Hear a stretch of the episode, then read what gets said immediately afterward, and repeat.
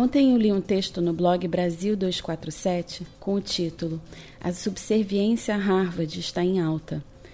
A autora argumenta que, e aqui eu estou citando o texto, o que não podemos fazer é sermos subservientes aos autoproclamados mestres, doutores e pós-doutores que estão no poder diplomados, e ela coloca diplomados entre aspas, por Harvard.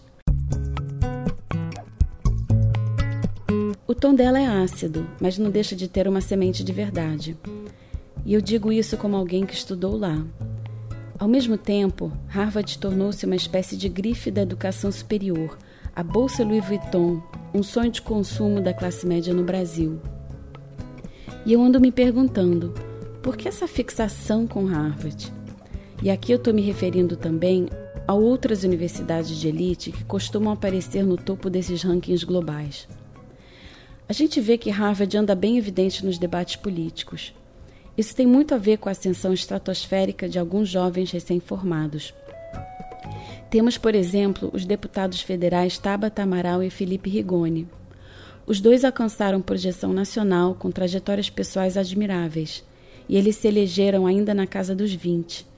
Como a Tabata e o Felipe, alguns brasileiros que estudaram em universidades de elite lançaram movimentos de renovação política que valorizam bastante esse tipo de credencial.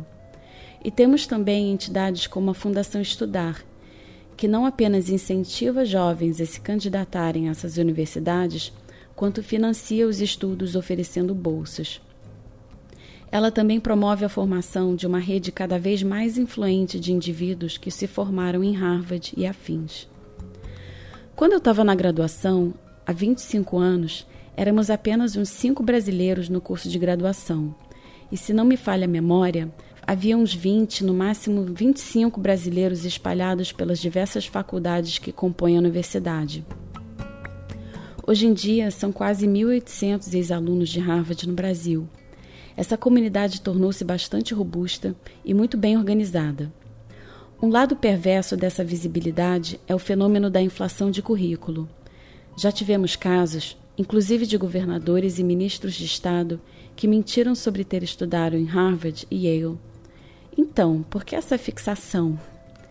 É claro que essas universidades fazem pesquisa de ponta e oferecem formação avançada, mas essas não são as únicas explicações. Em primeiro lugar, um diploma de universidade de elite é mais que apenas uma capacitação diferenciada. Ela também representa uma espécie de ativo de status social.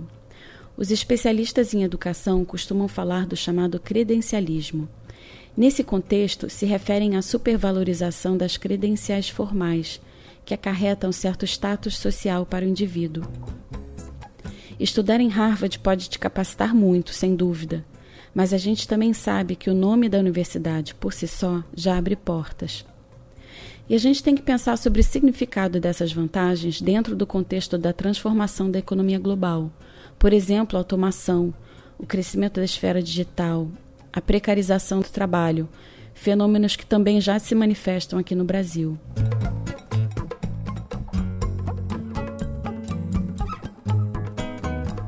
Essas mudanças levam a uma valorização cada vez mais forte da formação avançada. Aqui no Brasil, onde 1% da população concentra quase 30% da renda, já temos uma enorme lacuna entre as oportunidades, por exemplo, de emprego e de remuneração, que o indivíduo com educação superior vai encontrar, em comparação com alguém que terminou apenas o ensino médio. Com a transformação da economia, essa lacuna tende a se alargar e ela se transforma em verdadeiro abismo. Essa lacuna não é apenas reflexo da desigualdade socioeconômica, ela tende a reproduzir os obstáculos à mobilidade social. Em terceiro lugar, estamos vivendo uma febre messiânica. O Brasil passa por um período de enorme turbulência e incerteza. E é tentador buscar um novo salva-pátrias. Até mesmo quem rejeita uma solução autoritária pode acabar apostando pesado em elites com credenciais de prestígio. O problema é que com essa fixação corremos o risco de negar espaço a quem desenvolve capacidades de outras formas, dentro ou fora das universidades. E é confortante pensar que algum prodígio oriundo de Harvard vai trazer lá de Cambridge as soluções para os desafios complexos do país. É verdade que muita gente, inclusive a Tabata e o Felipe, volta de Harvard com capacidade diferenciada. Mas, infelizmente, a história mostra que a solução para os desafios do país não está em encontrar super-heróis.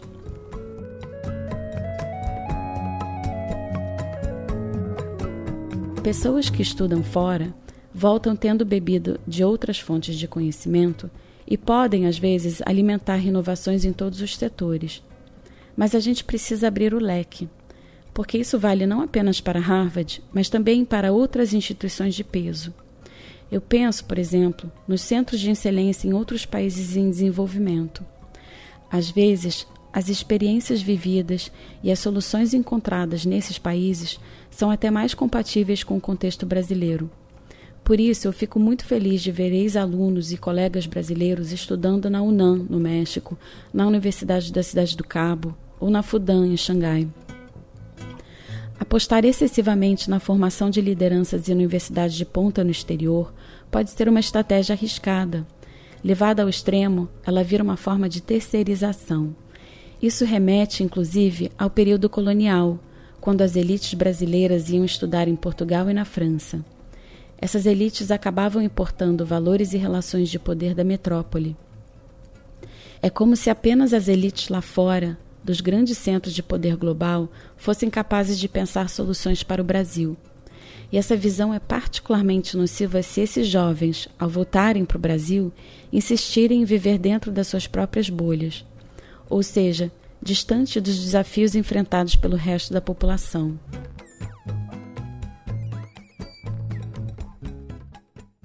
Nem todos cometem esse erro, mas ele é bastante comum. Além disso, Harvard é um centro de excelência, mas ele também tem os seus defeitos. A universidade facilita o ingresso de filhos de ex-alunos, por exemplo. Nem todos estão devidamente capacitados. Em alguns casos mais extremos, Famílias abastadas patrocinam prédios inteiros para que, em troca, seus herdeiros possam estudar lá. Além disso, algumas dessas universidades promovem ideias bem específicas do que é ter sucesso na vida. Nos Estados Unidos, por exemplo, o conceito de sucesso que predomina nas universidades de elite está fortemente associado ao poder aquisitivo e ao individualismo. Eu lembro disso cada vez que ouço discurso de formatura nos Estados Unidos. E eu me pergunto: será que é por aí mesmo que a gente vai encontrar soluções? Precisamos sim de tomadores de decisão com capacidade diferenciada, tendo vivido experiências variadas e com pensamento analítico, mas isso vem tanto da experiência prática quanto da educação formal. Estudar em Harvard não deve ser visto como condição suficiente. O que conta não é onde você estudou, e sim o que você faz e o que você fala a partir da sua formação. Para fechar, a prioridade deveria estar em fortalecer as instituições de ensino e de pesquisa já existentes no Brasil, sobretudo as públicas. É claro que a gente precisa de oxigenação.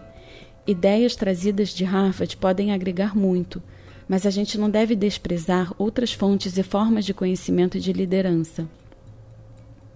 A ideia do complexo de vira-lata já virou um clichê, mas às vezes os clichês também provocam reflexões necessárias.